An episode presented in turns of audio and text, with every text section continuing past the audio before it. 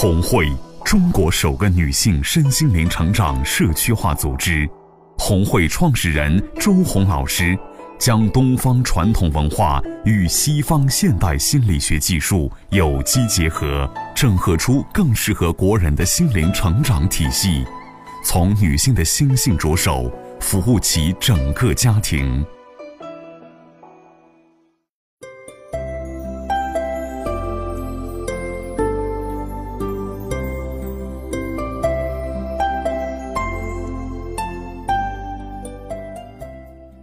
亲爱的听众朋友们，大家好，这里是红会电台周红讲故事栏目时间。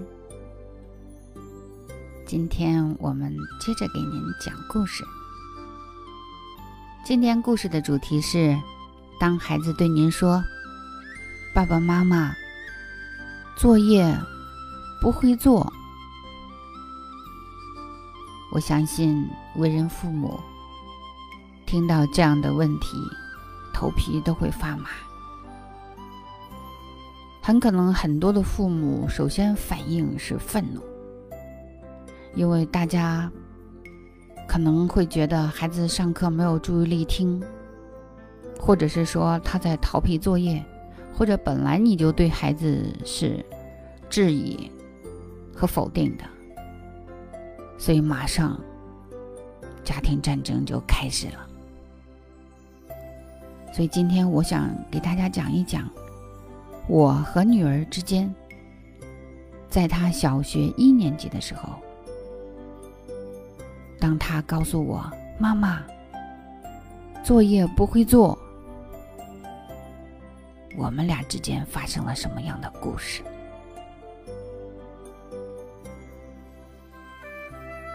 记得那是。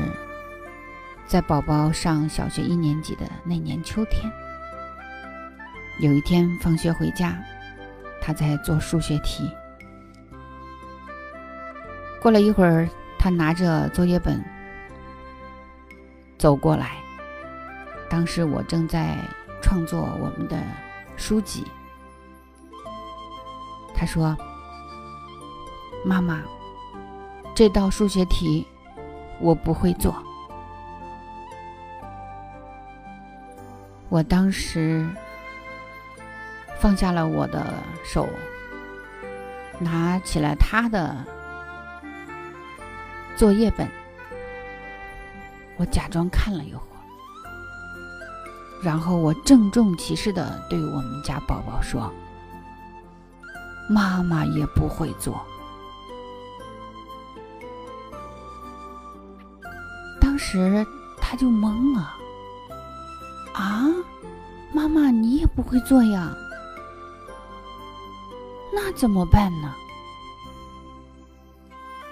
是，我也马上也回应了他一句：“是啊，那怎么办呢？”我们家宝宝当时是六岁多，但是他由于在零至六岁呢，嗯，还是比较自信吧。他马上就放下我了，他放下了第一个求助方向，他是很有方法的人。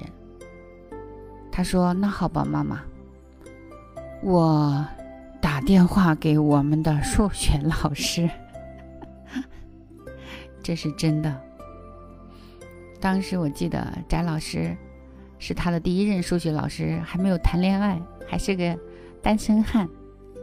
然后他又知道他数学老师的电话，他就给他老师打电话，然后呢，数学老师就给他讲了很多很多的方法。哎，他以为他找着这个救星了，所以后来呢，当他的作业不会做的时候呢，就接下来的有一个多月，他会找老师，但是后来呢？老师不接电话了，哎，他算没招了。但是呢，这个姑娘她主意很多呀，反正她是知道，她问妈妈，妈妈是不会的。于是她又想到了另外一个办法，我给同学打电话。于是他又经常呢，呃，打电话给他的同学。那个时候呢，就是有一位在我们家邻居住的朱佳宁同学，数学特别好，于是他又成了我们家宝宝骚扰的主要对象。后来呢，连同学也不接他的电话了。这大概是当他第一次问我：“呃，妈妈，这道题我不会做。”我回答他：“我也不会做。”之后的八个月的时间了。但是就在那一天，我认为我这八个月的等待是值得的。在这八个月里，我眼看着我们家的宝宝在作业不会做的时候四处求助，然后又屡屡受挫。这一天，我看着他慢慢的拿着自己的作业本回到了书桌前，他自言自语的说了一句话：“看来以后上课要注意力集中。”当时我听了这句话，我就马上上前去，紧紧的拥抱了孩子。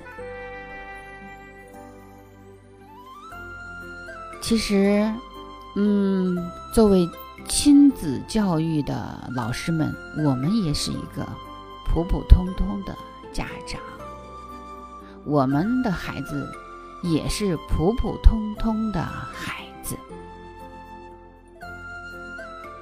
那么，像这样的问题，在这个很多的课堂上，我跟大家讲过，也在节目里讲过，学习是谁的事情呢？特别是现在，作业呢是谁的事情呢？好像我们全中国孩子的作业都成了家长的事情。工作了一天，还要回家陪着孩子做作业、辅导、背诵、改题等等等等，太累了。关键是，这种从一年级开始，这种代劳。这种把作业放在自己肩上的这种做法，其实会毁了孩子。因为学习是孩子自己的事情，作业也是孩子自己的事情。所以说呢，如果一个有足够远见的家长，一定要在孩子第一次向你求助的时候。你不要去说教，说你上课要注意力听讲，因为那是你的。对于孩子来说，他不这么想，因为所有人都想偷懒，对不对？那么，当孩子他在学习和注意力听讲、做作业这条路上，他真真切切的体会到了那个关键的环节的时候，他自己的总结，他自己的判断。才是有效的。所以，当我们家宝宝在那天晚上面对着苍穹说了那句话之后，其实以后呢，生活中呢，他也不再给老师打电话了，或者是他会在课后下课，呃，在学校里问老师，或者是说他上课真的注意力听讲了。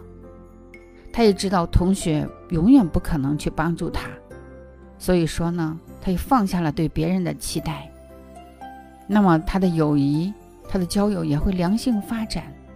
总而言之，从那以后，我们家宝宝自己的事情自己做，就在他的人生的学习和作业这道程序，就是这样健康的被输入了。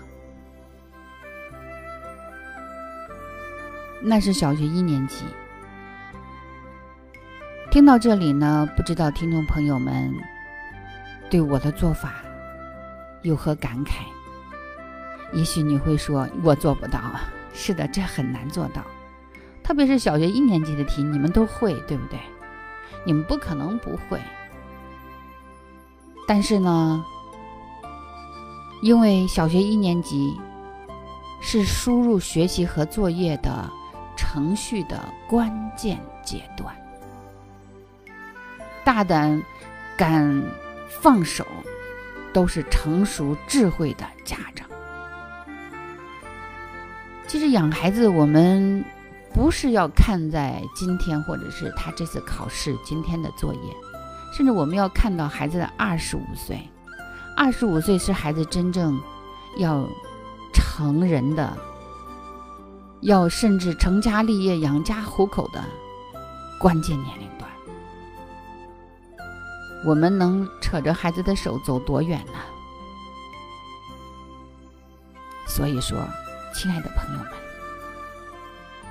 如果你的孩子还没有到小学一年级，还在幼儿园阶段，这期节目。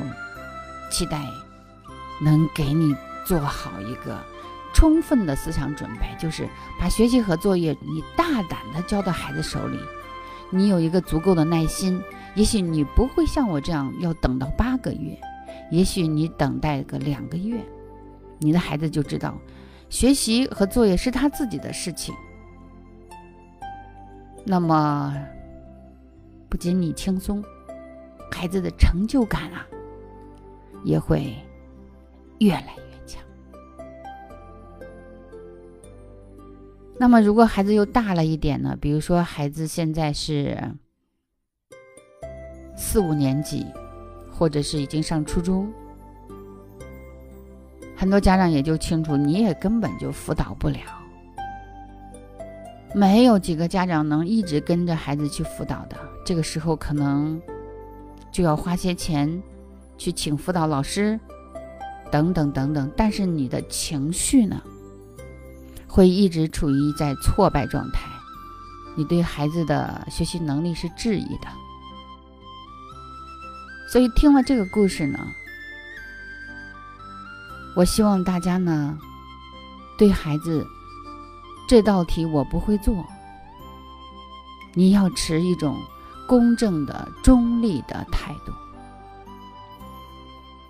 特别是对于上了初中或高中的孩子，有些题不会做太正常了，所以这个时候还是不要焦虑，不要愤怒，要心平气和的跟孩子沟通，甚至还是要重复在我孩子小学一年级做的，就是孩子，你说怎么办？